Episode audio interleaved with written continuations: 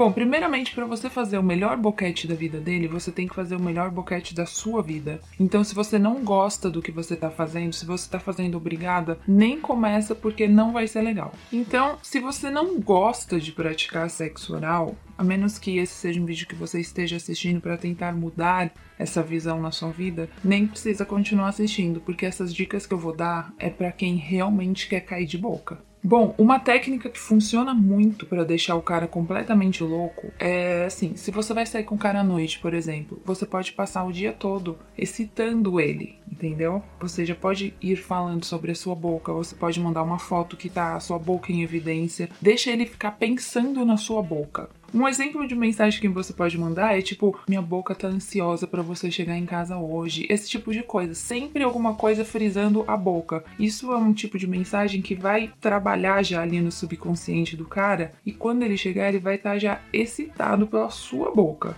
Aí o cara chegou, né? E vamos direto ao ponto, a hora do boquete. Não vá direto ao ponto, não vá direto ao pau dele. Começa ali fazendo umas carícias, dando um beijinho no pescoço, um beijinho no peito, vai descendo, vai botando a mão no saco, dá uma arranhadinha na coxa, pega na bunda. Deixa ele ficar louco primeiro antes de cair de boca. Terceira dica: quando você começar a chupar o pau dele, comece por baixo, deixa a glande por último. A glande do pau é tipo como se fosse o nosso clitóris, é a parte mais sensível. Começa ali por baixo, começa ali pelo saco, vai dando umas lambidinhas. Tem a parte ali do períneo, que se você não sabe onde é, a parte entre o cu e o saco. Só que é uma região, né, que tem uns caras meio preconceituosos que não deixam encostar ali, mas meu amigo, ali é o segredo da felicidade. Uma coisa também, você tem que ir sentindo o que que o cara gosta. Porque tem uns caras que não gostam muito que fique ali na parte do saco, tem outros caras que já amam.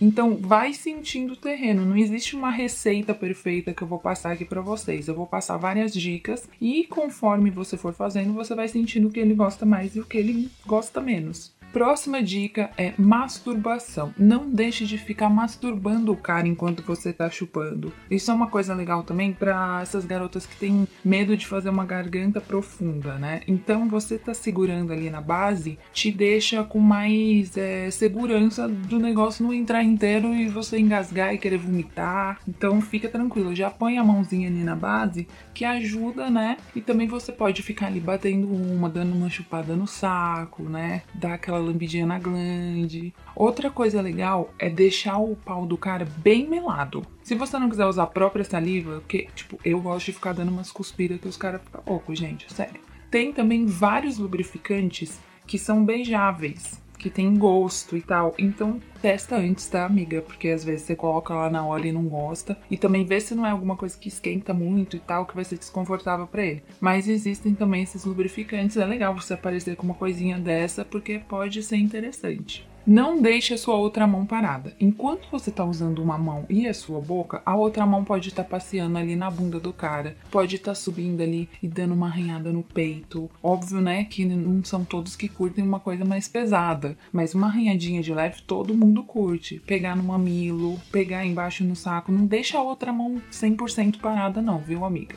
Olhe para ele enquanto você está fazendo sexo oral. Isso é uma coisa que excita bastante. Quando você estiver ali, não tenha vergonha de ter um contato visual e de fazer caras e bocas e mostrar para ele que você tá com tesão do que você tá fazendo, porque isso vai deixar ele muito mais excitado. Outra coisa que você pode fazer também é conversar com ele na hora, não bater um papo, né, gente? Começar um, um assunto ali no meio do bagulho.